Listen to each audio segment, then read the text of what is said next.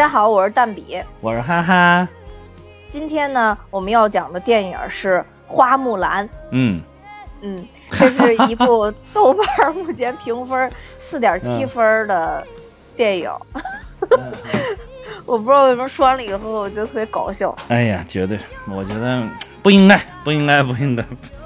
对，我跟哈哈对了一下，我们俩对这部电影的看法，因为我也看到我们有好多听友，包括豆瓣上的一些评论啊，都觉得这部电影可能太差劲了，好像没有还原我们中国古代的一些精髓，一些我们中国历史文化的一些精髓。但是因为我当时。一个可能有两，就是有两个原因吧。第一个就是我看了群里边的一些评论，嗯，所以我对他的期望很低很低，非常低。对，哎，对对对对，我也是，我期望就我就非非常低，嗯。所以看完了以后呢，就觉得哎还可以。对我我只对亦菲小姐姐有期待啊，期 待。嗯。第二呢，就是因为呃，我特别喜欢以前的那部九八年的花木兰的动画片，嗯。然后包括里边的一些配乐，而这一次的电影很多形象上啊、音乐上啊，其实都是用的当时的那个那套东西，是包括反面的一些形象啊，包括其实巩俐姐姐在里边演的就是是是是是个鹰啊，还是个什么东西，就是也是跟那个动画片其实是硬核的，对对对对对，动画片有这个的，有这个的，也是一只鹰，对对对，只是没有幻化成人形而已啊。对，可能幻化他没拍出来，对吧？对 对，就是就是类似于这种的，就是所以看起来还是有点情怀感的。所以总体来讲的话，我感觉分有点偏低了，有有点偏低了。是是，真的真的，我也感觉是。我感觉就是网上怎么说呢？哎呀，众口铄金吧，嗯，积毁销骨了，嗯。对对对，是这样的。嗯嗯。呃，我觉得剧情可能就。嗯，不介绍了吧？我觉得这个故事作为中国人，每个人基本上都知道。小学是哎，咱们是小学还是初中的时候？初中的是吧？初中的一首《木兰辞》嘛，嗯。哎，对对，相信大家都能背两句啊，唧唧复唧唧什么的，对，都能背两句。其实就是继续啊，你再多背两句。其实就是讲的这个花木兰代父从军的一个故事。嗯啊，你再多背两句啊。我这我一共我只能背到女亦无所忆那块儿。啊。呃。那你背啊！唧唧复唧唧，木兰当户织，不闻击鼓声，唯闻女叹息。问女何所思？问女何所忆？女亦无所思，女亦无所忆。然后这块就背不出来了，然后到后边再背就是当窗理云鬓，对镜贴花黄了。我去，其实接到最后了，就 你就就是你知道当时我们背这个《木兰辞》的时候，我你知道为什么我到后边？记得这两句吗？嗯嗯，就是作为一个女生，嗯，前面她可能就是作为一个课文背下来的，但当时我真的觉得这个“当窗理云鬓，对镜贴花黄”，嗯，这就这两句，我觉得特别美。是我也是觉得，就是可能作为你作为一个女，做或者好多作为一个女生，觉得这两句，好像就是我美的，就是我要把自己打扮美的最高境界。就是哎，坐到那个梳妆台前，当窗理云鬓，对吧？就这种感觉，嗯。对，所以因为这个“对镜贴花黄”这个这一句，在这部电影里边还被很多人吐槽，因为木兰去 啊相亲的时候，脑袋上就贴了一块黄。嗯。然后好多人都说，难道是因为这个，所以他贴一块黄吗？但是我看一个就是公众号里边写的，其实迪士尼这回也用心了，就是他的这个妆容啊，其实也不是完全没有出处的，就是跟一些就是一个是比如出土的那种陶俑，还有就是古代的一些画儿，就是画出来的。但是就是他好像没有做现代化的加工，就是或甚至是还把它变得更浓郁了，就是就是显得好像很奇怪这个妆容。就是，然后那我看那那个公众号里边，他写的就对比，他说，呃，当时还有一位少数民族的女子也化成了按照这个大概的样子化成了这样的妆，但是就美的不要不要的，就是佟丽娅。啊，佟丽娅画过这个妆吗？对，佟丽娅在那个国家宝藏里边啊，她就化成了，就是唐朝的。他那个妆很像谁画的那个吧？很像郑佩佩那个妆，但是他的妆很淡，就是他的底妆很淡，然后他把他那个花纹画出来了，就脸上哎这边画一道，那边画一道，就这种感觉。然后尤其又是佟丽娅吧，那真的是哇，超级无敌美！你不信你你上网搜去，那个就是美的真的不行啊，简直都是特别特别美啊。但是那个款式跟这个是很相似的，因为这个木兰的这个背景呢，不就是北魏的嘛？然后后续南北朝完了之后，接着的就是唐朝，就是他们等于是一脉相承下来的。嗯嗯，对，所以当时我看这个的时候，你知道，我当时就想想到一个同样，当时看电影我也觉得就很夸张的一部电影，就是《满城尽带黄金甲》。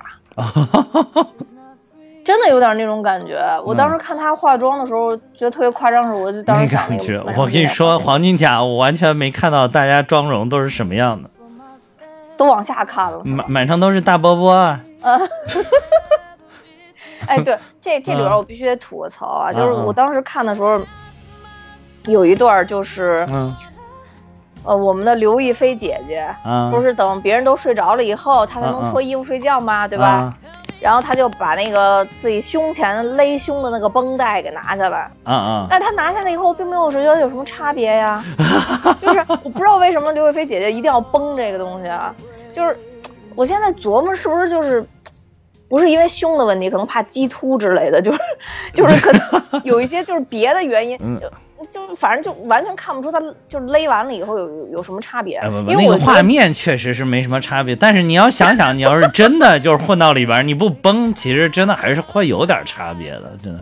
就是因为就是还是会就是会有一些跑跳的动作。对，而且当然就是还有一点就是我们亚洲女人呢，这个本来上围也不是特别的宽松啊，就是好多人确实没啥区别。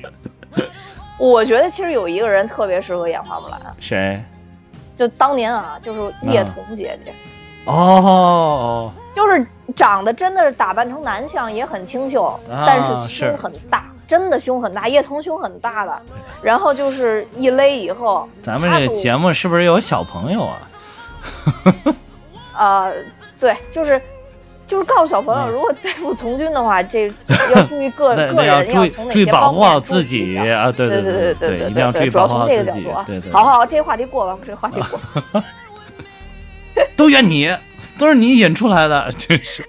哎，不是，因为我当时看那块感触太深了，就是看不出任何差别来。对，其实当时我也有点感触。嗯，对啊，就就就就觉得有点尬啊！对他捋那就有点尬。嗯。对你，你看这部片子的时候，对哪儿印象比较深啊？除了这一块儿，你我你知道我我对哪一块儿特别期待吧？就是就是就说实在，整个剧情我我没有印象特别深的地方，但是我对哪一点比较期待呢？就是就是在预告片里就有的一个镜头，就是他从就是他有一个拿着剑一个三百六十度的回转，然后。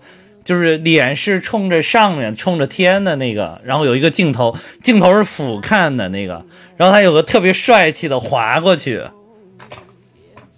你你你知道那个镜头吗？你知道那个镜头吗？就是最后打仗的里边，就是他已经变成女儿身的时候，那个打仗的时候。哦，嗯，那没注意。哇，特别帅，三百六十度旋转慢镜头，哇塞，特别帅。在这里有吗？有有有有，我一直就期待这个镜头，特别期待。我真觉得这个是这里边最帅最帅的镜头。嗯哦，你你看懂他这里边所谓的这个什么男的能用气，女的不能用气这块了吗？啊，男男的也不能用吧？男的可以用啊，他说了，如果女的用气被人看出来，这是羞耻的呀。啊，你男的能用吗？能用啊，为什么不能用啊？可以用啊。哦，你你，他那个展示了，他不在军营里边展示了一次那个气吗？就他扔那个长，这扔扔的是个什么长枪啊？长长枪吧，啊啊，对对。然后甄子丹那个大将军不是还跟他说吗？说你不要羞于用用气，这个非常好嘛。对对对对。嗯，因为他当时觉得他是个男的嘛。对，这里边我觉得一个非常重要的就是跟呃动画片不太一样，就是把气这个概念又引进来了，就有点像《功夫熊猫》里面的那个内容。《功夫熊猫》里边其实，就是好像外国人对于中国文化的一个很大的一个理解，就是中国文化里边很讲究这个气。对，就是一种好像有点玄玄的感觉的那种东西啊嗯，就是，所以所以我看那个，因为我又赶回去看了那个过去的动画片，九八年的动画片嘛，我发现那个里面是没有提到这个的这个事情的，嗯，就反正提到气以后有点晕，呃，都他又没说什么，感觉好像是气功，好像也不是，也不是，也不是，不是，就是外国人把这个理解的就比较玄，啊、就是中国这个东西本身就比较玄，但是中国人呢，日常也不提这个东西，但是大家会默认有这个东西，就大家不觉得这是个奇怪的事儿。但是外国人认为你这个事儿是很玄学的东西，但是他又觉得这个是中国文化不可或缺的一部分，但是他又在好多影视作品里面把这个直接就告诉你了，就直接就拿拿出来说，所以就会让你听起来你觉得这个好像是个很奇怪的东西，对我当时就想，他说的是气功，好像也不是，不是。呃，不是什么东西，就好像对有点像是不是跟原力的那种感觉？对对对对对对，中国这个气其实实际上是跟那个《星球大战》里边原力的事情，因为好像说《星球大战》的时候，当时卢卡斯是借。就是什么呃，借鉴了这个日本的他的一些文化里面的东西，就是他们那个里边就很讲究这个这个这个这个东西，就是跟气有关。因为为什么呢？因为又就是因为日本文化又是跟中国文化来的，所以就是最后它这个根子就是在这儿了。嗯嗯，嗯，所以这个是有相通性的，这个是有相通性的。我觉得他就就完全好像没有解释这个概念是干嘛的，没解释但是。但作为中国观众，可能大概隐约有一个理解，就反啊对对正带带着这东西，反正就比较强大，感啊，觉就对对带着比对对对较强大。对，中国就是你强大就是强大，你不用把这事儿说出来，你不用把说是因为气，对，就是嗯，但是就是中国的文化认为就是人人都有这个气嘛，嗯，都可以有，但是有的人强大，有的人可能不强大，嗯，对，像我就气短，没有没有没有，你还一爬楼就气，短。你你还挺强大，你就是你这个问题就是这个阴阳混淆了，嗯。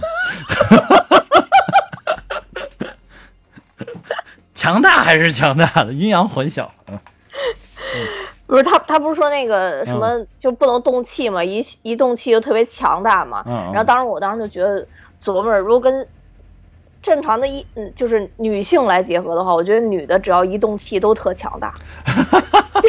反正我妈一动气真的特别强大，把男的给打死。对对对，我妈一一动气，哇，我们全家都不敢动换，真的，真的挺强大的，我觉得。对，所以嗯如果接这个概念的话，女的真的不能动气，这只要一动气的话太可怕了，这是。对对对，你知道当时因为他这个没解释，然后我看这个的时候就各种脑子就飘，你知道吗？就各种哦脑子飘。他们也反正就是大家中国观众肯定是明白是怎么回事儿的，嗯嗯，我其实对对这部片子就是感感受最深的就是，是不是，嗯，就是美国人拍这种东西还是想表达这个女性意识觉醒的这一点就特别强烈。嗯，对对是。就是本身就是尤其是现在嘛，你是尤其是现在这种情况嘛，就是政治正确就已经逐渐走向极端了嘛，走向变态了嘛。然后所以说就是包括一个黑命贵，一个是女性啊，甚至还有什么跨性别者，然后双性人、双性恋啊，双性恋，这都都要得到极大的尊重嘛。就是所以他很很很一直在这个嗯，因为这个故事本来就是。华人的故事嘛，就是少数族裔了，已经是，然后又是女性，本来就很政治正确，嗯。嗯，那确实是，嗯，所以就是呃有好多人就说这个巩俐演这个角色跟刘亦菲演这个角色，嗯。是完全相反的。啊，就确实没弄明白巩俐她在这里边作为一个巫师，为什么会这么的强大？哎，对，在这儿必须要剧透一下，要不然大家可能没太弄明白。就等于巩俐的这个角色嗯是反派的助手，其实是这样，是反派的助手。对但其实巩俐是一个看起来法力无边的一个巫师，对随时都能变成一只鸟和很多只鸟。对对对而且还能控制人的心智，还能上人身，就感觉他非常强大，他的巫术非常非常强大。对对对在里边已经说明了是个巫师，对他等于是跟花木兰这边跟朝廷对着干的，属于反反正无武装这种。对对对对对对对然后他们俩呢又是典型的女性，就是等于是在敌方好像看起来实力最强的也是个女性。对，在花木兰他们这边，在朝廷里边，就是等于他们军队里面最强的，好像也是花木兰。对，就感有种感觉啊。对。然后有一个他们两个之间的交流和这个对话。对。所以当时我就觉得特别纳闷，就是说巩俐为什么为什么不干脆自己当皇上呢？那不是他更有地位吗？对对对对，你这个你这个问题网上很多人提出来了，嗯，很多人提出来，但是好像就是他志不在此，就是他的志是在于别人接纳他。而并不是他对于权力没有野心，嗯，但是他更关注的是一种心灵上的温暖，啊，是我是我是这么理解啊，嗯，就后来不是有一个转折嘛，等于呃，他跟花木兰好像有点那种惺惺相惜的那种感觉，不是总是弄这种正派跟反派之间的这种嘛，相互不愿意伤害，但相互又是仇敌，对对对，等于是他告诉了花木兰，嗯，说。这是一个调虎离山之计，现在要去杀你们的皇上了，呃，花木兰才回到这个叫都城嘛，回到都都城去保护皇上嘛，就大概是这么一个过程。但到了都城以后，他又发现这个女巫已经在都城了，他当时坐在皇位上边，结果他说了没说几句话，就把女巫这这么多年来的信仰好像一下就击溃了。然后女巫就直接带他又反水，又又去找那个坏蛋去了，然后还为他牺牲了。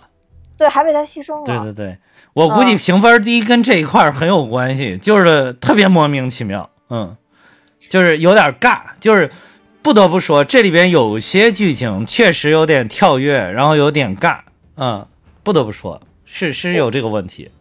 我现在就觉得，如果你把巩俐这条线去掉，可能就会好很多。如果是是是，真的是。找一只老鹰，或者找一只什么东西来演的话，可能就会好很多。好很多，好很多。对对，就是你，你把其中有一点捋顺，甚至更忠于一些就是动画片的剧情，都会好很多，真的会好很多。嗯，反正巩俐这个角色就不讨喜，而且逻辑特别不通。对对对，是的，是的。嗯，我我想了一下，巩俐这个可能只有两种解释。嗯，一种呢就是你看那个那个反派老大对巩俐那种态度，而且说当时救他的时候，你就是一个什么什么，你就是未来的一条狗什么的。嗯嗯嗯。你看这个词儿，多像当时北大爆出来那个那个 PUA 那个男的，PUA 那男的天天又 PUA 了是吧？连续两期 PUA，哎呀，对，又行。就是反派可能就是精神控制巩俐，是。精神控制了这个女巫，让让这个女巫觉得她特别卑微、特别低下。是是是是。对，这是一种可能。第二个呢，虽然可能没有 PUA，但是呢，巩俐因为不是说了吗？她之前就是被很多人唾弃的一个人嘛。是是。就她，她跟我觉得她跟花木兰成长的环境完全不一样。花木兰的那个环境很显然，花粥就很很包容她，很宠爱她。对。一个是流落街头，一个是温暖家庭生长出来的对对对对对。就一个就是很自信，其实花木兰很自信的，她能干出代父从军这件事儿，本身就是很自信。对。然后那边就是很没有自信，所以自信的这个花木兰可能敢自己一个人去开创一一件什么事儿。他不也说，他说他特别羡慕花木兰，她可以带兵，说你一个女的，你竟然能带兵，对对吧？对。但这个女巫女巫这边，相当于每一次她去给这个大反派执行任务的时候，都是都是这个单独行动。虽然她也在行动里边是一部分，但她不带兵，她只是给发信号啊，或者怎么样。对对，就感觉就是里应外合呀什么的，嗯。对，就感觉她在这方面就离花木兰还很远。我觉得这个是不是又又感觉是一种？一个是小时候的这个教育体系给花木兰拔起来了，是让她很有自信；那边就是完全没自信，所以造成了其实她能力很强大，但是她觉得自己什么都不行。花木兰这边呢，虽然能力没有他强大，但是感觉自己啥都行。对对对，嗯，对，可能就是这我我也是没有想到这个电影一开始居然花了几分钟时间，还演了一下就是花木兰小时候的这个事儿。就是简简单的展示了一下他是怎么成长起来的，嗯，就是明显是他首先很爱惹事儿，就有男孩子的性格，呃，爬上爬下的，然后但是呢，他惹了祸呢之后呢，他父亲又很包容他，就即便他的这个乡里乡亲都很有点嫌弃他，但是他爸跟他妈始终觉得我闺女牛，我闺女挺好的，就始终这种，所以他是在这种环境下长大，就像你刚才说的，嗯。我觉得他这个整个里边塑造的更突出他们这个父女情，嗯，因为他妈妈好像是那种特别传统的女性，对，一直在不但是跟花木兰，而且一直跟花粥，就是她老公一直在说，是就是嫁人是最大的荣耀，嫁一个好人家是她最大的荣耀。对对对，花粥一开始还反抗，还跟他媳妇儿说，我觉得谁娶了她是最大的荣耀。是。然后在花木兰等于相当于还是比较小的时候吧，嗯，然后他还跟花木兰说说我的任务就是这个保护好咱们全家，让咱们全家有好日子过，嗯，呃，你的任务你也有任务，你就是也是给家庭带来一些荣耀，但那个时候他只说你你的任务是给家庭带来荣耀，他那个时候并没有说你的你的。带来荣耀的方式是嫁一个好人家，他那会儿还没说。嗯，但是到花木兰已经要定了相亲的时候，嗯，其实他父亲是当时也说，就是这个，我希望你能通过这个事儿给家庭带来荣耀。也就是说，过了这么多年，他可能也也屈从于，或者说他他也接受他妈妈的一部分的想法了。是，可能你还在斗争，但是他也觉得那女儿可能就是嫁一个好人家会会会比较重要。那他就生长在这个氛围呗。那他乡里乡亲都这么觉得，你没看？对啊，哎，郑佩佩演那角色绝了。华夫人，他演那个角色好像就是，是不是就是说培养淑女的这么一个一个地方？是不是？好，好像是你要是想去见媒婆之前，先要在他这儿培训培训，就培训一些这个女女性的礼仪什么的这种。女德学院啊，女德学院，对对对对对对，现在不是有的地方又流行起来了，那嗯，女德学院，嗯，自古已有之，这种地方古已有之，嗯，对，那段其实我觉我觉得他跟后来过来招兵的那中间那段，那还连接比较紧密。我觉得他那前面要是再演花木兰的生活，我都有点就有点看不太下下去了。对，就幸好他一从那块失败出来，然后紧接着。招兵的就来了，是吧？嗯，对，这个节奏其实是跟那个动画片一模一样的，动画片也是这样的。嗯，我我觉得还好，就是他这个片子还有很多地方都用了动画片，包括刚才咱们提到反派的形象啊，他的助手是老鹰啊，对，包括花木兰的那个妆容，对，包括就是他们村子里边的有几个女性，啊，是，对。对，包括花木兰从军之后跟他在一块儿的这几个人，嗯。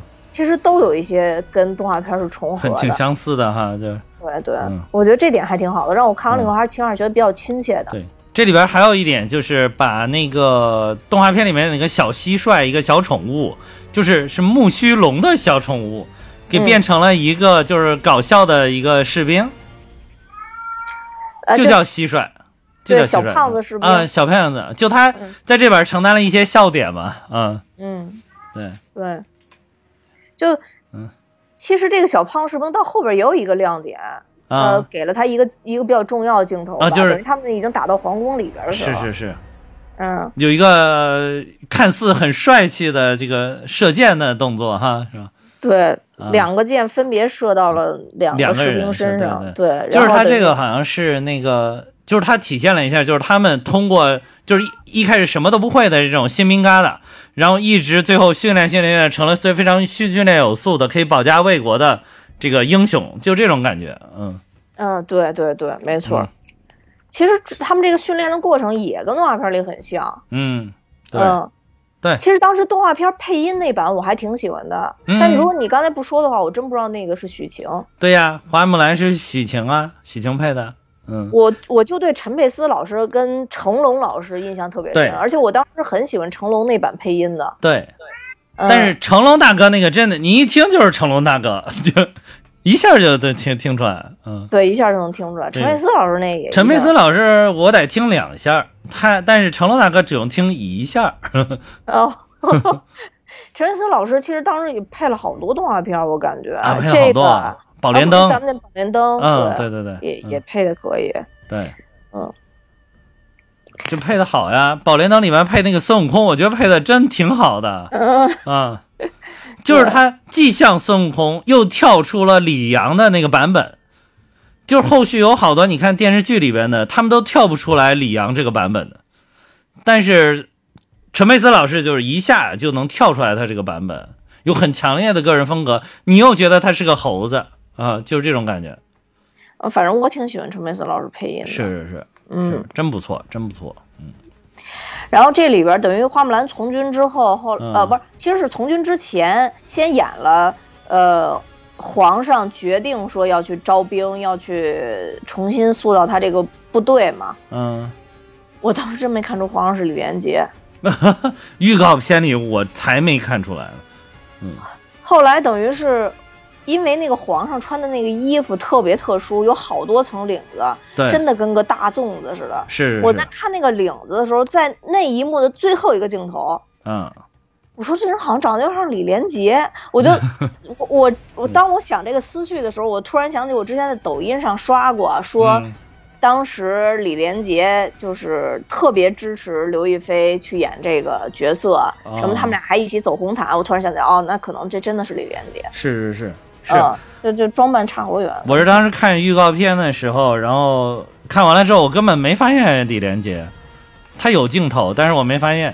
然后后来那个就看说这个里边演员有李连杰，我记得我当时还发呃信息在咱们群里二群吧，我就问这李连杰演的什么角色呀、然后还有人就跟我说说演的是皇上。然后后来就是呃 对，然后我就，然后我就又回去看，我都没觉得他是李连杰。然后一直到后来出了一个长版的预告，就是一开始那个预告只有几十秒的时间，就后来出了一个大概有两分钟的一个预告，哎，那个我看出来是李连杰了。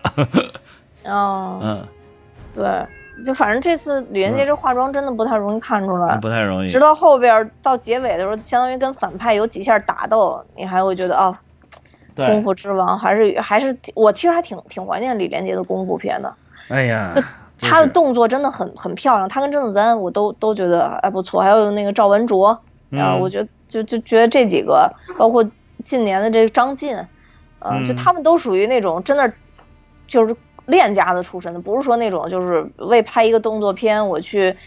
我去在线去学功夫啊，跟那个完全不一样。那那个动作特特别漂亮，尤其是我看过李连杰早期他参加嗯武术比赛，嗯，他当时不是这个也是全国武术冠军嘛？是他是不是就是石海体校的？因为他们是本石大海，嗯对我看过他的那个就参加比赛的视频，嗯，哇，打的超级漂亮，就动作特别流畅。对就就就这反正真是有真功夫，他跟甄子丹这是真是有真功夫啊。甄子丹这里边不也露了几下吗？就是你嗯像他们打的，就跟刘亦菲她这种现学的完全是两码事儿。就是他的那个，呃呃，甄子丹一开始有一个夺他们他他们俩那个刘亦菲演的花木兰跟另外一个主角吧，叫红辉在这里边哈。嗯对对对他们俩，他们那个两个人有一个发生了冲突，在打斗，然后这个李连杰上去就把他们两个缴械了，等于是，你看就看那个，其实就两三下，你就感觉哇，那么的干脆，那么的利落利落，就那块特唰色唰唰一下就就 OK 了，就这么简单。但是你要是现学的人，这些动作一定会非常的拖沓，就是你就看很拖泥带水的，就只是摆个 pose 而已，就是这种感觉，嗯。估计可能那就是真的让让替身直接演了，就是功嗯夫功夫的替身直接演了。很有可能。对嗯，在这里边，我觉得还有甄子丹呀什么的，嗯还挺不错的，就是是还是把一些真正武术这方面演得好的演员集合起来了。是是是，嗯，对，就是也可惜，就是没有太发挥他们。说实在，就是甄子丹还算发挥了两下，那个李连杰发挥的就更少了。嗯，呃，岁数也太大了，说实话，真的岁数太大了也。是也是，嗯，嗯，就这没，我觉得真的是没法发挥了，顶多你给一两个动作，你再往后边打，真的打真的打不动了，我觉得。而且说李连杰最近这些年不是身体不太好嘛，然后嗯就是还有放出来他一些照片，就是苍老的不行了。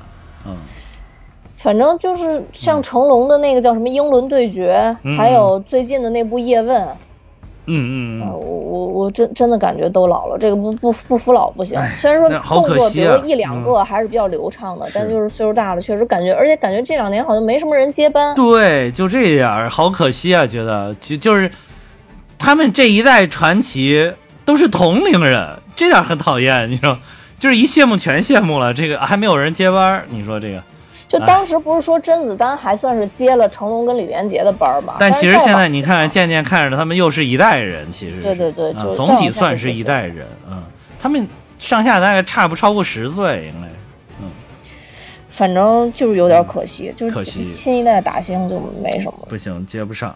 嗯嗯嗯，然后包括女的，像以前杨紫琼，杨紫琼的动作也很漂亮的，但是你对对对再看，呃，刘亦菲的这个就确实差很远，呃，差很多，差很多。嗯，就是整个流畅度上都都差很远。对对对，你你现练的话，就是你即便接受了这么差不多半年多吧，好像接受的一个训练，那还是不行，还是不行。嗯，嗯，我对有有一段我还挺感动的，就是皇上等于嗯后来过来招兵的时候，就啊刚正好咱们那两条线对上，等于花木兰嗯刚刚被郑佩佩老师给轰出来。嗯，轰出来之后，不是正好过来招兵吗？你就能看出花州真的也是一个非常怎么嗯说，忠君爱国，然后忠孝两难全，就反正就那么那么一个人。是是是，他特地就是他，他有一种当就是当兵的一种荣耀。对对对对，像咱们是是现在说，就是说谁谁当过兵，咱们都能一眼看出来，他们身上都带着一股劲儿。劲儿，那对对对，那，花粥还特地把拐杖扔下，然后把腿勒紧嘛，就为了能站直去领那个领那个招兵的那个令对牌。对对对，就那块儿我还是挺感动的，是因为我看不了老头儿有情义。哦，我之前跟你跟你说我没说过，就是如果在街上同时有老头儿跟老太太要饭的话，我就我看不了老头儿要饭。啊，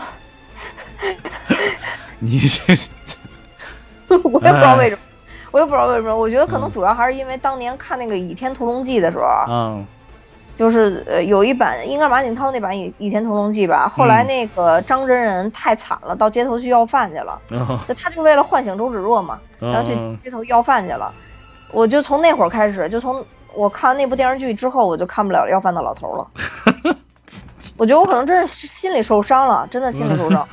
嗯，那我就哎好吧，饭老头了，对。嗯，那所以当时我看花粥的时候，我觉得还挺悲壮的。然后有好多人都提说那个觉得花木兰代父从军，说嗯。从、呃花木兰辞里边儿是说他不得已才代父从军。对对对，是的。可，是我觉得这里边儿也也是不得已啊，就是也是不得已啊，是不得已啊，啊，对啊，说这里边他特别莽撞就去了，我觉得不是，就也是他父亲。肯定也是不得，他爸要能去，他绝对不会让他去的呀，啊，对啊，嗯就我觉得反正我我觉得这点是说得通的，就没有大家骂的那么没有没有没有，历朝历代的这个花木兰的故事，全都是不得已，都是不得已才替父从军。他父亲好好的去替替他干嘛呀？就对，我觉得这、嗯。这部也其实能演能看出他不得已不得已不得已，嗯，嗯，看他父亲那个那个腿也不好，是担心他父亲嘛，就是所以才而且就是嗯，他妈也说了，你爸这次去反正肯定是有去无回了，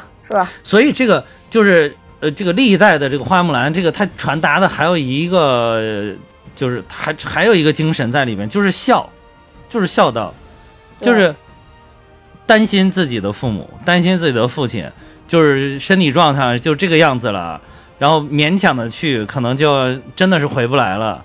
就是因为有这个，所以才替父从军。我觉得这个是很重要。包括这个最后，你看还把这个点出来了。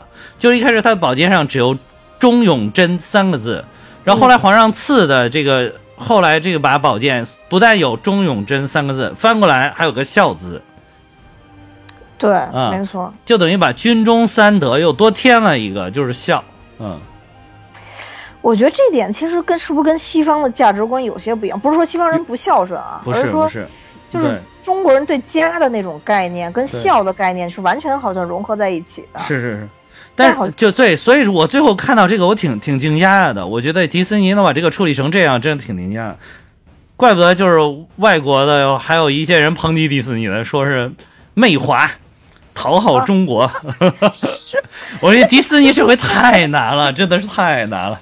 就是又想拍的东西方呃那个观众都想看，然后同时呢又不想得罪中国观众，又不想得罪这个西方的观众，啊，最后搞得不伦不类，导致就是中国的观众看着也看不顺眼，西方的观众现在也乱抵制。哎呀妈，太难了，真的太难了，我都替迪迪士尼难，真的。嗯对，就是因为这从从侧面说出来，就中国这个市场现在已经不容忽视了。对，要不然满足一边就够了。对，现在还得搞平衡。对呀，因为你这个中国市场的票房好像能达到多少美国的票房，就是已经很接近了，跟美国的票房很接近的。对，反正他点出这个效果，当时觉得就是可能跟西方的这个价值观略有一些不太一样。不太一样，对，对对。然后另外一个还有一个，就我我有点想吐槽的，就是，就花木兰被女巫给打伤了之后，就第一次被女巫打伤了之后，嗯，她为什么就突然觉得我要变成个女的呢？什么花君已经死了，花木兰没死，我没太明白那会儿。不是不是，就是我那会儿我理解了，那会儿我理解了，就是他这个宝剑上就是刻的三个字嘛，就是忠勇贞。就是他那会儿，呃，就是他在这个之前，在这个时间点之前，他一直是在很尽力的去做忠和勇，但他没有做真，就是所以导致他不能最大的发挥自己的能力，不能够去真正的保家卫国，就是反而且还还受到了这个女女巫的这个毒手嘛，对吧？然后。所以就是他在这个，尤其包括当时那有一些台词儿，他跟这个呃女巫的对话里边，女巫也指出了他这一点，就说你不真，就是而且就是当时在那个军营里边，他在临打仗前不也是想坦白一下吗？但是后来就被那个呃甄子丹演这个将军给怼回去了，等于是就是没给他说话的机会，没给他说话机会，还想把自己的女儿嫁给他的以后啊，就是很欣赏他。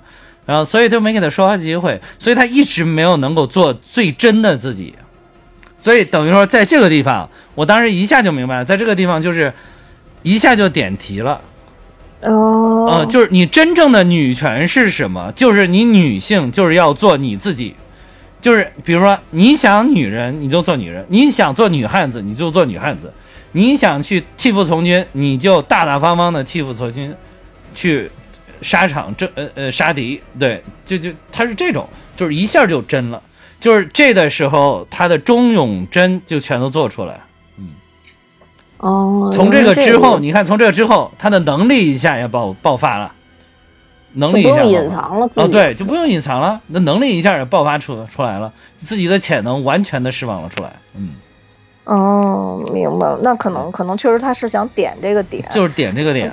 对，当时我就没没明白，而且他很显然他怕别人不懂，所以在那儿还加了一句解说。嗯，这一刻华军已经死了，但花木兰还没死。对对对，我我就觉得那块有点尬，而且在这中间一直就是穿插着凤凰到处飞的那个。凤凰到处飞有点尬，其实对也是有点尬，嗯。凤凰巨像巨像一个风筝。这个特效做的真的是有点太草率了，太草率了。这个特效绝对不是迪士尼的水平，真的真的。就你还不是做过，哪怕你做过动画片似的凤凰都可以，就是还还有点讨喜的那种。我觉得之前动画片有那个木须的那个角色，嗯，虽然也弄得很魔幻，但是木须那个角色就让你觉得他。你就知道他的角色就是过来搞笑的，对对对，会让你觉得也挺温情的，因为家里边拍这么一个玩意儿去来保护你，就觉得挺好的。这里边这凤凰是什么玩意儿？一会儿又指引他，一会儿好像又成了他的化身。对，这个我也是没没那个没那什么。哎呦，我怎么一一说觉得我槽点好多呀？这 这这部片槽点肯定多的，肯定多的啊！就是这个这个里边，我觉得那个凤凰好像被处理成他的守护神了。就是跟他属于合一的这种感觉，嗯。啊，对对对对，有点那种感觉。你你看到最后的时候，又有他，嗯。呃，就是他最后打大反派那一下，凤凰又飞到他的后边，就看出好像他是这个有点好像这个这个这个翅凤凰两个翅膀在他在他身后嘛，嗯，就感觉他就是那个凤凰的化身的那种感觉，就好像这会儿又合一了。对呀，变种人嘛，X X Man。是吧？我天，黑凤凰是吧？黑凤黑凤，嗯，红凤凰粉凤凰，嗯，对对，红粉凤凰粉凤凰，啊，对对对，对，呃，反正就是这就是他变女的这块，那我明白你刚刚说说这块，这个确实如果这么这么解释一下的话，还是还是比较能解释通的。是是，那点绝对是，你看他所有的台词都指向要让他去寻找那个最真实的自己。嗯，明白。然后之后等于他回来以后，把雪山勾引坏人那边给炸了之后，等于坏人也被埋了，但是他们有一部分自己的战士其实也被埋了，包括你说那个红灰，是。那个时候我觉得花木兰真的是使出洪荒之力了，一手捞人，我当时就觉得真的是木兰壮士，我天呐，一手就把那男的给蹬起来了，对对对对，哎，太可怕了，然后还骑了一匹神驹，人都站不住，那马哐哐跑，对对对对。然后继续捞人也是哇，这这这这太可怕了！真的只我觉得这个真人的片子里边有很多东西，就如果你就把它当动画片看，我觉得完全没问题的。这就因为它是真人，所以就小很多。对，动画片就是这样的呀，你去看看九八的那一版。嗯，对啊。动画片就骑着马在雪里边咚咚跑，真的是。就狂奔，对，所以你你觉得毫无违和感，就是毫无违和感，就非常非常 OK。但是你要变成真人，可能觉得没有那么 OK 了，对不对？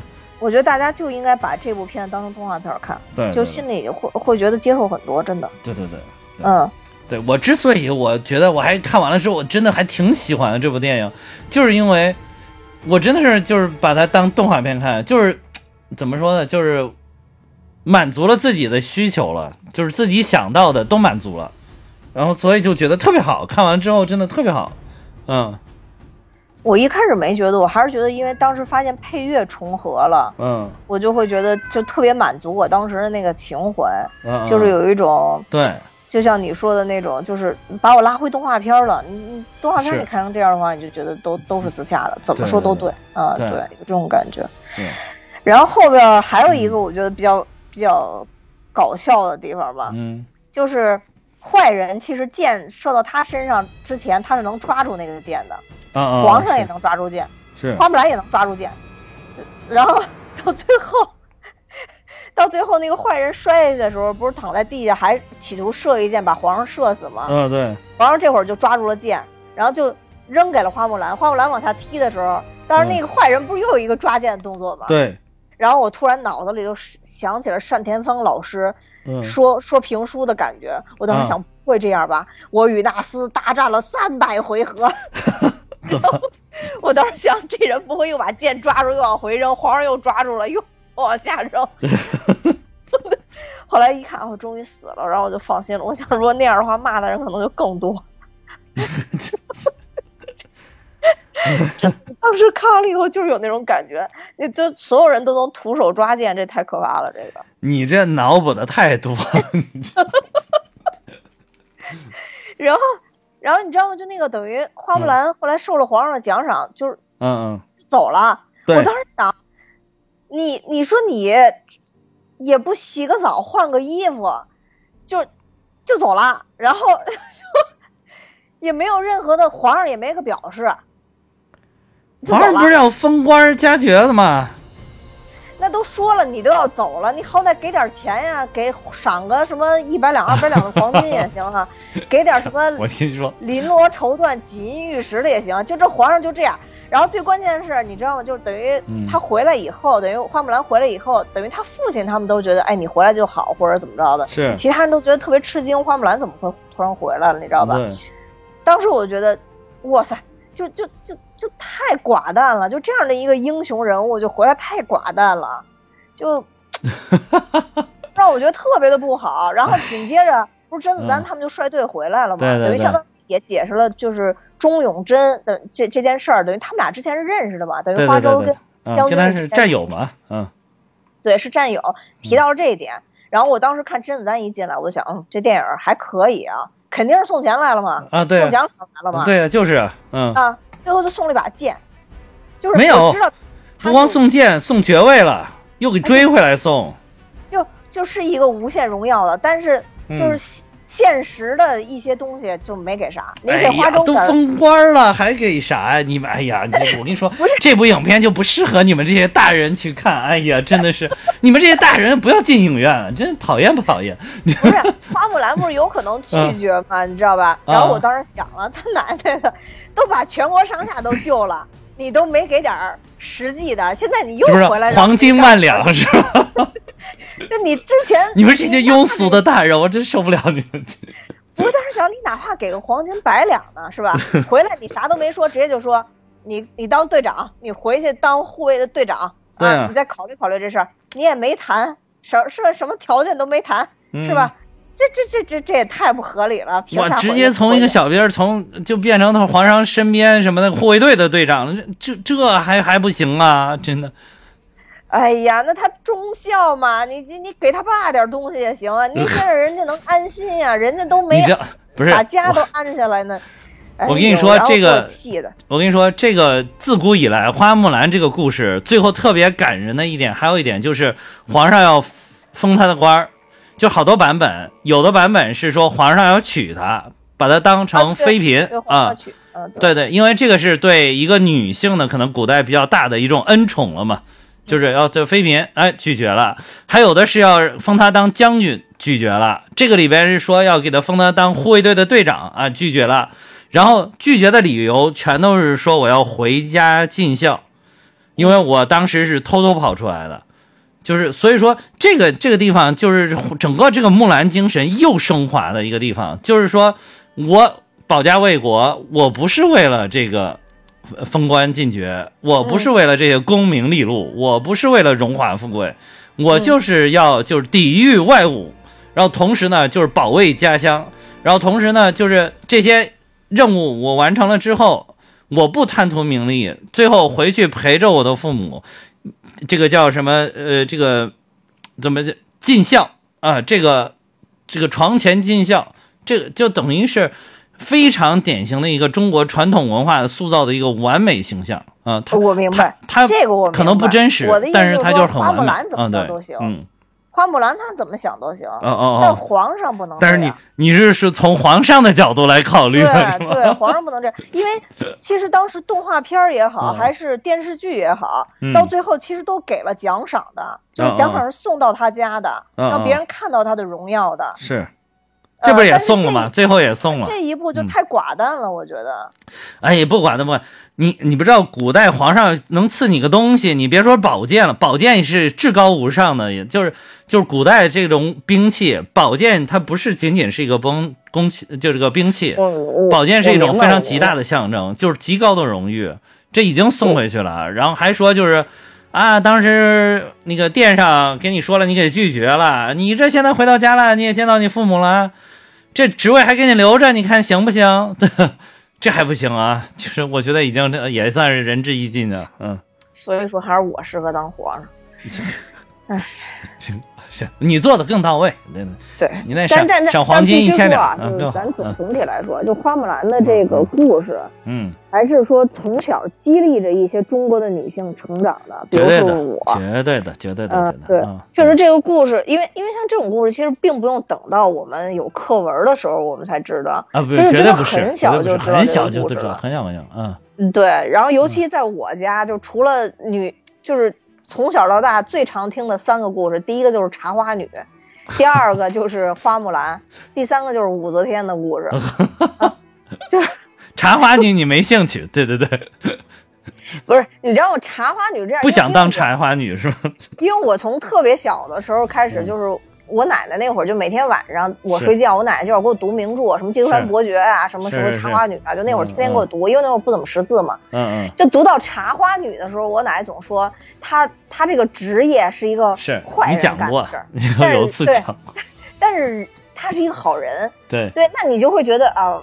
就是一个平凡的人嘛，可能比较自小朋友就混乱了嘛，你不是当说小朋友就混乱了，也搞不清楚他到底是好人还是坏人，对吧？对，绝对混乱了。嗯但是就是就是让你去学他那种自强自立的精神。是啊，对，但是你看到花木兰呢，就又上了一层了。是她不但有能力打仗，又有智谋，而且代父从军，又有孝心，对，就是一个特别全面的一个形是象。，就而且完全是个好人了，这个就完全是个好人。对，嗯而且在我幼时，就是、嗯就是我家人给我讲的时候，也特别强调，就说在那个年代，嗯女性是不受到重视的。对对对，她能做到这个地步，就非常牛。对，然后再往后给我升级，讲到武则天的时候，嗯就是其实除了武则天，还给我讲，就是一个是武则天，嗯一个是吕后，嗯嗯啊，还讲吕后了，我的天呐，对对对对就是历史上这嗯三位女性也反复在给我讲，就是告可怕了，我这就是告诉我，啊，我觉得哪一天如果我又惹你生气了，我真的希望你高抬贵手啊！给你做成人质，是不是？这这这这，装桶里。哎呀，我我我我比那些官员们好管多了，真的。对你，你就会觉得这个这些人真的都都很厉害。但是我以前真的最喜欢的角色应该就是花木兰，就小时候对于这个古代女性啊，就崇拜的这些古代女性，感觉就是花木兰。对。后来我在大一点以后，可能就是嗯。等于上初中以后吧，后来可能才更喜欢类似于像武则天那种角色。嗯，呃，对，就发现他毕竟还是个小兵，人家是皇上，对吧？还是皇上牛。嗯，那倒也不是，我就觉得，哎，武则天就是，你看人到到后边都特别老，武则天就是还有妃子啊，就是就是还是过得特别美。就 就花木兰可能老了就老了。就她她她守的是一份信仰，是一份名声，对。但武则天就是可以可以为所欲为呀。当然我当不了武则天啊，我我我我我这辈子没什么希望了。但是但是就是她她是一个就是真正拿在权力顶峰的一个人，嗯，确实是很厉害的权力顶峰的一个人，对。哎呀，所以这些故事还是激励了一些中国女性的成长，绝对的，绝对的，对对。嗯，这这，我觉得觉得花木兰在中国的这个历史人物形象当中，绝对是一座丰碑，绝对是，就是永不泯灭的一座丰碑。嗯，一直到现在都激励着我们的广大的女同胞，对吧？去自立自强，就是真真正正的做自己。嗯，其实厉害的女角色也有很多，但是很多就是历史上有记载的女扮男装的，然后又去当兵的。对。这是不是就只有花木兰啊？是，是。你说就算杨家将那种的，那她也是。那不是，她就是女性出现的，对对，人家本来就是一个女性出现的啊，对。对。其实你说的有一点吧，就是虽然当时女性不太招待见，但是在这个宋朝以前，在理学兴起以前，女性的地位还是相对比较高的。尤其是花木兰，她其实她是一个这个，呃，回顾历史的话，她其实她是也是个少数民族啊。她是鲜卑人，她是少，她是鲜卑人，嗯，少数民族，所以少数民族的，就是更是，就是对于这个男女啊，他的差异没有那么那么大，不像这个，呃，汉人，他主要长期的这种儒教的一些影响，儒儒学儒家文化的一些影响，嗯，就是他没有，嗯，所以说，就是像你说的古代的这些巾帼英雄啊，其实有有四个，就是我查了一下，有有四大巾帼英雄非常有名。花木兰这个是一个，还有穆桂英，对吧？哦，对，穆桂英、樊梨花，还有梁红玉，对吧？哦个个也都是赫赫有名的，非常有名气的。嗯，但确实只有花木兰是有有有，刚就刚才咱们说的女扮男装的这个是是，就是而且花木兰她就是我为什么说她到最后她又升华了一下，就是她更更这个。就是符合可能当时统治者的一些这个需求吧，就是她被历朝历代的统治者在不停的包装，不停的包装，她的历史形象是有演变的，就是但是为什么她特别特别符合呢？就是因为刚才咱们说的，他到最后放下一切功名利禄，就是忠君爱国尽孝，就是最后回家尽孝了，这一点就是特别符合这个统治者的可能一些需求吧，所以就是他一直在。一直在为大为传颂。其实你看那个像穆桂英啊、樊梨花啊、梁红玉，最后他们都是将军。但这个花木兰呢，最后其实是是一过回了一个普通人的生活。嗯。嗯。嗯，对对，确实是是穆桂英嘛，就是杨家将，对吧？这个樊梨花是那个薛家将，他是跟那个是后来就是他是唐朝的将领。就是后来与这个薛丁山结，就是结成了夫妻啊，也是就是传说中也是智勇双全、登坛挂帅，就是很厉害的，嗯，对，樊梨花近年的那个就是好多影视剧也都有拍嘛，是是是是，这是唐朝的，你你看这几个英雄基本上都跟唐朝有点关系，这个花木兰这个有有的传说她是隋朝的啊。就是后来的还有的小说版本把它搞成是隋朝，而且它是隋朝向唐朝过渡的年间，就是隋朝第三个皇帝，其实是被李渊扶起来的一个傀儡皇帝啊，嗯，就是在这个阶段的一个一个女英雄，就是他这个也是跟唐朝唐朝这份密不可分，而且就是在唐朝的时候还把花木兰追封为孝烈将军，还设祠堂做纪念了，从那个时候开始就设祠堂做纪念了。哦，嗯，对，就是唐朝的时候。你看穆穆桂英啊，对，一这都都是唐宋，然后就是这个薛家将，薛家将就是这个呃，也是唐朝的这个女英雄嘛。为什么说宋朝的这两个跟唐朝也有联系呢？是因为宋朝到后中后期理学兴起了之后，女人已经不可能再干这种事情了。但是在宋朝刚刚开始的时候，其实它是延续了就是唐朝过来的这一些这个传统，就是女性的地位还是相当的有一些的地位的，就是她说嗯她还可以去当女将军，嗯，嗯就是包括前一段大家可以看到这个，呃，那叫什么清明月，清明月，咱不是一直说要讲，我还没准备好那个清明月，但是里边曹皇后她就一开始先嫁了一个人，然后跟人离婚了。就是主动让人家休了自己，就是离婚了。就当然，她那个老老公呢，也是想修仙，就是也不想娶媳妇儿，所以就两个人和平分手。哎，结果呢，她还能嫁入皇宫，呃，当了皇后。你这样，这要是在宋朝理学兴起以后，这不绝不可能，就不可能有这种事情。嗯啊，嗯，但，呃，我想嗯那个梁红玉也是宋朝，梁红玉是宋朝，是韩世忠的媳妇儿。啊啊，韩世忠也是名将，南宋的名将。嗯，很也很那抗金英雄，两个人就是夫妻都是抗金英雄。然后这个梁红玉去世的时候，其实才三十三岁。嗯，也是战死沙场，很厉害的。嗯，梁红玉也是被封过一个什么什么夫人吧？我觉得，他们那会儿封都是什么、什么定国、安国、安安国夫人她封的安国夫人啊，还有富国夫护国夫人啊。哦哦哦。嗯，对，哎，反正这些女的都挺厉害，那会儿能打仗的女的都不错。是是是，反正就是一方面说，就是其实可以你从从两个角度讲，一方面呢就是说，你看现在就是国外一直在说什么女权啊什么，你看我们国家自古以来就有非常出乎其类、拔乎其萃的英雄女性，层出不穷，经常有。然后呃，也不能说经常有吧，就是层出不穷，还是有不少的啊。但呃，但是你从另外一个角度讲，就是为什么这些人这么突出，就是因为 古代并不太多，所以这有几个出乎其类、拔乎其萃的，就是一下哎，对，让我们记了几千年，呵 呵就是上千年我们都在记记纪念他，其实我们都在崇拜他，就是这些啊。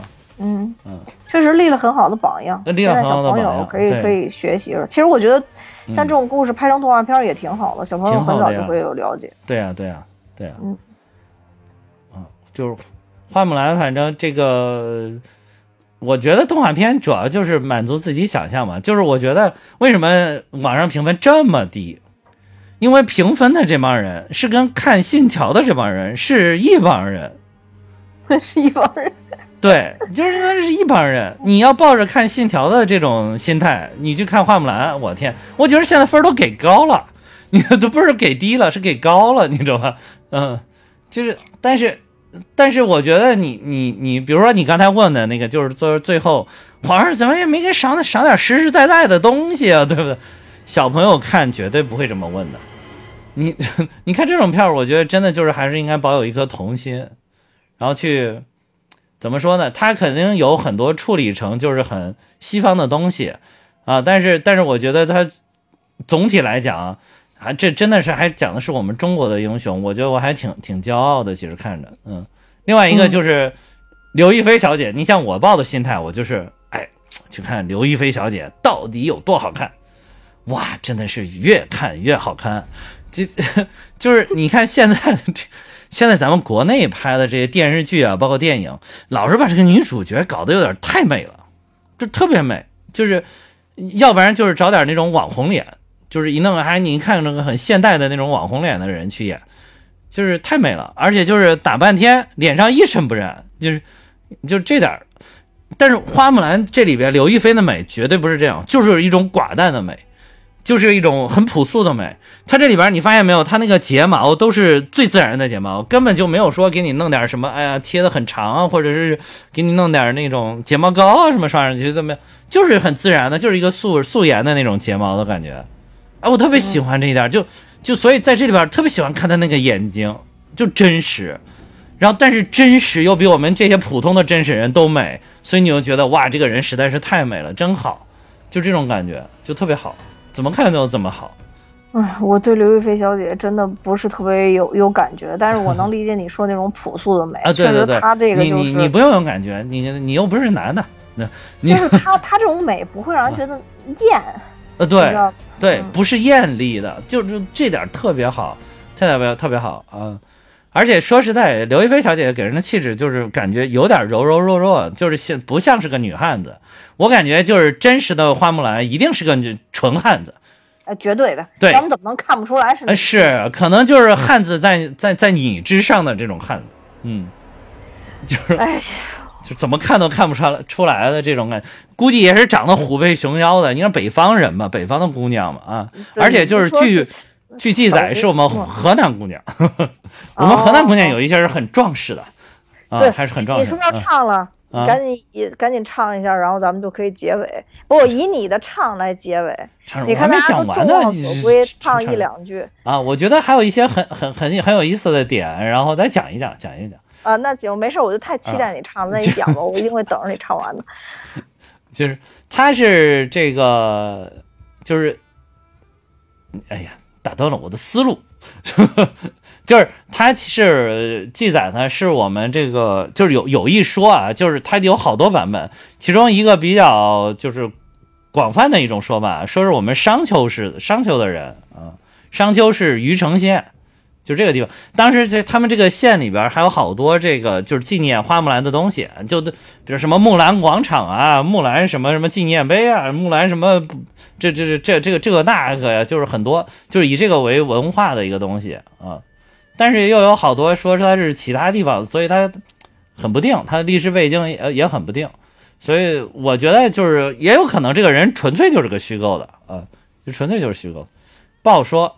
但是我觉得就是他这个故事传流传出来的这个东西，我觉得是非常有价值。你甭管它是虚构的还是是真的还是假的，这无所谓啊。嗯还有一个就是就是刚才咱们一一开头就提到这个《木兰辞》了嘛，我觉得《木兰辞》里边特别有意思，就是他讲了一些他当时的一些实实在在的历史的生活，展现了一些生活的场面。这个是就是我当时就是学这个《木兰辞》的时候，我都觉得这点是特别有意思的。比如说这个东市买骏马，西市买鞍鞯，南市买辔头，北市买唱片，就是你知道他这东西南北都是卖什么的？咱们老说买东西买东西，就是因为这东市西市是卖东西的嘛，所以中国人老说是去买东西买东西嘛，嗯，嗯。就是他展现了一些这个东西，嗯，我觉得挺有展现了一些就是当时的一些生活吧，嗯，嗯嗯嗯。还有一个就是当时学这《嗯木兰辞》的时候，老师对这里边有特别多的解读。啊，是是是是是，就是咱们中国古代的这些，不管是诗歌也好，还是这个词也好，其实都是展现了很多当时的生活。其实现在是可以当做一种历史的典籍去研究的，就是看看能解读一下我们中古代的中国人到底是怎么生活的。而且这几这里这个首诗里边，我真的是贡贡献了好多特别有名的这个这个这个词句吧。比如说这个，在这个预告片里，在这个海报上，其中用到的就有这个万里赴戎机啊啊啊，就是这里边就出了的。这个其实现在咱们要是形容谁，就是形容咱们就是比如解放军，对吧？去哪儿作战，我们也可以说他万里赴戎机，关山度若飞，嗯对吧？我就是听着就是这个大气磅礴，就是觉得特别好。还有这个将军百战死，壮士十年归，就既把这种那个将军士兵把这些士兵们这种英勇杀敌的一面展现出来，同时又有一种淡淡的忧伤，觉着就是就是什么一将功成万骨枯啊，就是嗯战争啊这种残酷性啊，也给他都展现出来了。我觉得这首词真的是写的特别好。特别好，尤其是最后呢那一句“雄兔脚扑朔，雌兔眼迷离”，呃，双兔半地走，安能辨我是雌雄，对吧？哎，这里边还要给你展现出来，这个这个片子还给你展现出来了，嗯，这也挺有意思，嗯，他在骑着马，然后旁边有两只小兔子在跑，他回去还解释了这个，我估计那一段肯定是给外国的观众解释的，为什么弄了俩兔子啊？还是说啊，这俩兔子我完全在跑着，我真不分不清哪个是雄兔子，哪个是雌兔子。哇，解释的要这么直白吗？就这肯定是给外国人解释的啊。不过不过，我觉得可能外国人对这东西可能真的不好理解。对对对，嗯，是。不过我觉得其实外国可能以前的一些东西也会有涉及到说女性不适合上战场啊之类的这种，这也是一个现实，是吧？现实，确实女性上战场确实角度确实不合适。对对，我觉得就是男女虽然是平等的，但是你每个性别的它是有它基本的一种生理特征的。我觉得你要是硬要说是把生理特征抹平了去讲这种平等，这反倒是一种不平等。我是这么理解，就是就是你有你擅长，刻意了嘛？对，这都刻意了，这反倒是不平等了。就是你有你擅长去干的，我有我擅长去干的。但是就是比如说什么叫平等，什么叫自由，什么叫平等？就是虽然你觉得你你你虽然你可能你基本的生理条件不适合干这个事儿，但是你觉得你想去干这个事儿，我就想去干它，然后同时你又去干了，那我觉得这也是一种平等，这也是一种自由，这个可以的。但是如果说你在不加选择的，就是抹平了抹平了生理的这种区别，抹平了一种自然的区别之后，硬要去拉平人与人之间的差异，那这本身是一种不平等的一种一种情况，一种行为。我觉得这个是不对的，嗯，就刻意了嘛，太刻意，刻意了，反而是你。呃，自己心里有这个东西了，就像摩根弗里曼似的，你不不用再提黑人平等的事儿，那就真的平等了。对对对，你提你越喊就是越不行啊！就，还有这这里边还有一点，就是他这个木兰辞呢，还有跟历史是比较契合的。为什么大家有当时又觉得这个木兰是真人呢？其实它很很契合的，就是他这里边有一句叫“旦辞黄河去，暮至黑山头”。当时这个北魏大破柔然的一战，就是在黑山。就是在黑山这个地方，嗯嗯，就是大破柔然，嗯，还有就是呃对，还有这次用的就是完全还原这个柔然的这个事儿嘛，对，完全柔然。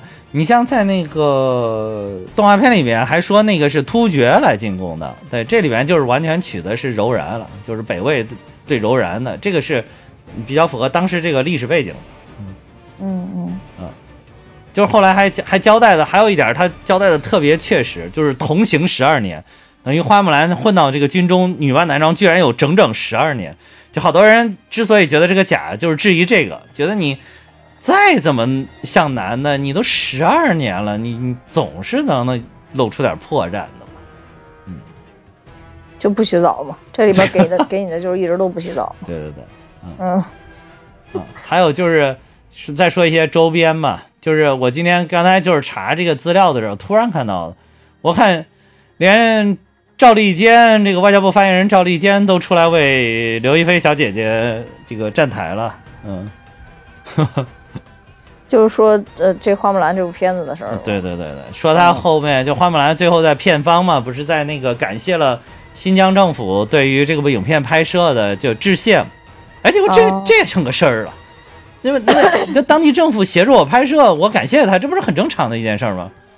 就是你你看，今天咱们在群里面不也说说国外的那个 Facebook 还是 Twitter 上有好多就是他发的东西，下面好多人在背戈他嘛，对吧？Boycott 那个就是在背戈背戈就是在抵制他，嗯，就是在抵制他，嗯，然后就是很莫名其妙，其实就是因为这么一个点，就是哎，怎么说呢？嗯。很无奈，所以赵立坚就说，赵立坚是从很正面就是说的，说花木兰是中国古代的巾帼英雄，代父从军，呃，在中国家喻户晓，多次拍成电影，搬上大银幕，受到世界观众的喜爱。就是该片结尾明谢新疆方面，引发一些舆论争议。他说，但我认为该片感谢新疆方面为他们拍摄提供便利，是再正常不过的事。迪士尼公司对此也做出了同样的回应。然后说，这个记者提到这个该片主演，就是说刘亦菲。此前发表力称港警的言论，为什么连刘亦菲都抵抵制呢？就是因为刘亦菲此前有一些挺港警的这个言论啊，所以说他们就是国外就是抵制，说抵制刘亦菲，还有抵制这个花木兰，抵制刘亦菲。然后所以，然后这个赵丽静说，她说我认为刘亦菲是好样的啊，她是真正的中华儿女，嗯。真他妈有毛病！哎呦，这人真是越活越复杂，听着就生气。真真的是我还无聊至极，真的无聊至极。哎，无聊至极。没事没事，等中国成为世界的超级大国，第一个第一大国的时候，哎，这些都都都好说了，以后都没有了，都没有了。嗯，哎，等一等。我每天听着这个事儿，就又又有点冲动，干脆当武则天得了。真的是太乱了。是是是。对啊，没等一等，等一，指日可待，指日可待，不着急啊，不着急，不着急，不着急，按耐一下，一一定要管住我，一定要管住我，千万不能让我把世界搞乱了。别，那你一定要对我手下留情，一定要手下留情啊！我很好管的，你。行吧，行吧，行吧，行，我考虑考虑，考虑考虑。对的。哦，还有一个就是，我不是之前也跟你说了，我说这里边这个音乐主题曲一响，我就直流泪，不知道为什么。我现在就听不了这个主题曲，就是英文版叫 Reflection 嘛，然后中文版叫自己，就是当年那个九八年是李玟唱的，这回刘亦菲还唱了一版。我最后那个这个结尾的时候放了两遍，一遍是那个英文版是克里斯蒂娜唱的。就是也是九八年的时候那个老版本，后来又放了一遍中文版，就是现在刘亦菲唱的新版本。嗯，我是听完了才走的，当时居然跟我在一起还有几个观众，大家都留在那儿听，把两首全听完才走的。哎，我当时听的时候那个眼泪就忍不住，你知道吗？就是不知道为什么。我天哪！就这个音乐就是噔噔噔噔噔噔，然后就直击心灵了。哇塞，就是真不知道为什么就直击心灵了。然后我确实也觉得这个挺好听的，真的。但是我九八年的时候我没有觉得好听，当时我没有觉得，哎，但是就是现在我就发现真的是听不了这首歌，一听就流泪，一听就流泪，受受不了。后来我就研究了人词儿，我觉得词儿写的也特别好。你成长了，你成长，真的是啊。他说就是，你看他有句词儿就是什么，我心中的自己每一秒都愿意为爱放手去追寻，多好，多好。就是，嗯，啊，好吧。还有一天，还有一句就是每一天都相信，活得越来越像我爱的自己。真就是刚才咱们说的忠勇真，就是在追求真。所以我就觉得，嗯，没啥。我我喜欢这个歌，主要是因为就是它跟原来那个动画片是是是是一样的，复用这个歌。当时我很喜欢这个歌，我现在很喜欢这个歌。这里边歌词。对，就歌词，我感觉我都做到了，我比他们都做得好啊！是是，做得好，做得好，做得好。这个还有那个，还有这里边电影，就是有两次流泪，就是因为这个电影想起来。我记第二次我忘了啊，第一次我印象特别深哦，第二次好像是他爬到山顶，第一次我印象特别深，就是他在那个。哎，不对，那个是第一次啊，这是第二次。第二次就是他被他从那个女巫，比如捅了他一，给了他一个暗器之后，他又骑着马从那个里边跑出来，跑下山，就是放着和着这个音乐下山呢。哇，骑着马纵横驰骋，后面响着这个噔噔噔噔噔，然后我就开始哇，就开始流泪。哇塞，觉得太感动了，特别帅那会儿啊，对，就特别帅，就是。我感动就是不是被这个歌，就是就是被那个场景帅到了，就配合这个歌就感动了。嗯，对，说不清楚。确实那块儿挺好的。嗯，啊，当然就是刚才又回到嘛，你不是非要让我唱嘛？就是群里边也有人呼，又讲一讲。群里边有这个呼声啊，然后我看完了，我觉得特别好。但是这里边我必须要讲一下，就是河南豫剧，就是我们豫剧的这个花木兰，这个真的是经典曲目。它是真正的这个我们人民艺术家，常香玉老师代表作，而且当时就是这么多，当时几十年的这个春节联欢晚会，每年都会唱这一首。嗯嗯，行了，不用铺垫，不用。就等于说，它也是一个女权的一个代表作品，而且是其实受到咱们。呃，国家官方认可的这个一个女权的代表作品，要不然不可能在每次春节都这么一一直这么放，这么放，这么这么放，就不可能的。嗯，它既是河南剧目的代表作品，同时又是我觉得是展现我们中国女性这种英雄形象的独立形象的这么一个代表作品。嗯，所以意义特别，而且常香玉老师的事迹也是非常感人。她本身我觉得就是当代的花木兰。他当时因为抗美援朝，看到了这个就是情情况了之后，看到美国佬欺负我们的情况之后，心中非常的这个着急，然后没有什么其他的本事，只能只会演戏，于是就是在全国不停的搞巡演，最后捐赠了一架飞机，那架飞机最后就被命名为那个相遇号，我记得是啊，嗯嗯。这个应该大家也都熟悉，我估计这个这个。他捐赠飞机这事儿，大家肯定都知道。是是是。啊，就说他当拼命的表演了。对，真的很感人，真的很感人。他那个精神真的是太伟大。他最后就是临终前一年吧，还是两年？他当时癌症已经很厉害了，但是当时有一个河南，我们河南有一个工地，就是那个这个工友们就特别想看，就是常香玉老师给唱的这个《穆桂英挂帅》还是花花花木兰，就是然后当时就这个事儿传到了这个常香玉老师这儿，常香玉老师带病坚持去给他们唱，就给普通的这个农民工唱。他一听是农民工想听，立马就去。然后结果，但是因为他当时病已经比较深了，他在台上唱的时候，其实底下已经大小便失禁了，还流着血，下面还流着血。这还真不知道。这是是是是很感人的，就是他就是当时他的他们这一代人，我觉得真的是心里边有这么一种信念在里边。所以后来他去世了之后，中央直接封了他为人民艺术家。就是你看，就是后续后来又有的人民艺术家，就是咱们去年七十周年建国大庆的时候，这个当时是习总正儿八经的，除了这个共和国勋章，后面又授予了一些荣誉称号的奖章嘛。其中有一个就是人民艺术家，我记得有王蒙，呃，就是原来的咱们文化部部长王蒙。然后，但是在这个之前，其实就是授予的人民艺术家有两个，一个是老舍，一个就是常香玉。嗯，为什么要这么着力呢？毕竟我是个河南人，对吧？介绍一下我们河南的文文化名人啊，就是非常值得、非常令人感动的一个开嗓做一些铺垫。这嗓子不太好，唱唱两三句吧，唱两三句。就唱一下开头。还不是让我唱？噔噔噔。我心中的自己，每一秒都愿意。这个多好，你看唱这个多好。这有什么中国特色呀？你要唱就唱中国特色的啊！哎呀，我都唱非洲广袤的感觉了，你都不能唱一个河南本地的歌？你个假河南人！那天问你老君山，你也不知道？真不知道，真不知道。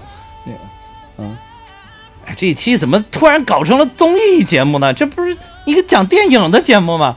怎么老搞成综艺节目呢？你赶紧唱歌就完了。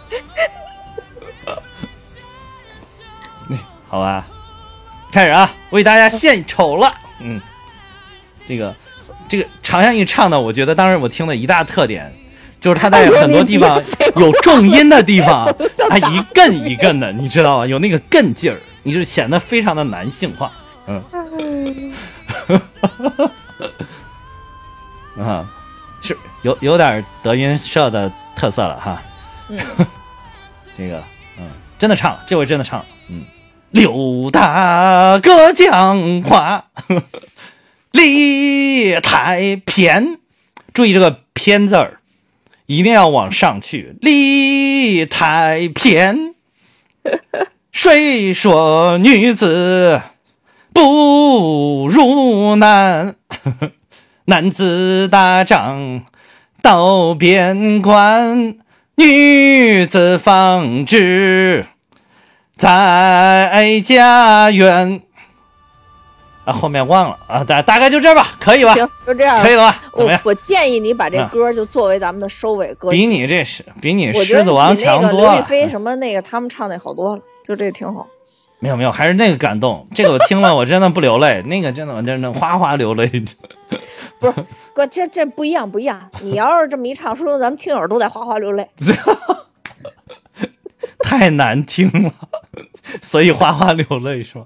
嗯，是，好吧，挺好，起码挺欢乐，不管多少分吧，这电影。反正我觉得比《狮子王》强，反正嗯，比你那个《狮子王》唱的要好。哦，吓死我！你说比《狮子王》多少边强？不是，我说我唱的这两句比你唱的那个《狮子王》强吧？啊，那各有所好，也有很多人喜欢我这版啊，是不是？虽然现在好像没人说过这话，但是我知道没说的应该都是喜欢的，说了都是不喜欢的，说的都是吐槽的。反正说的目前都是吐槽的，对对对，对对对对对对，嗯，没事，爱我我心里知道就行，不用说出来。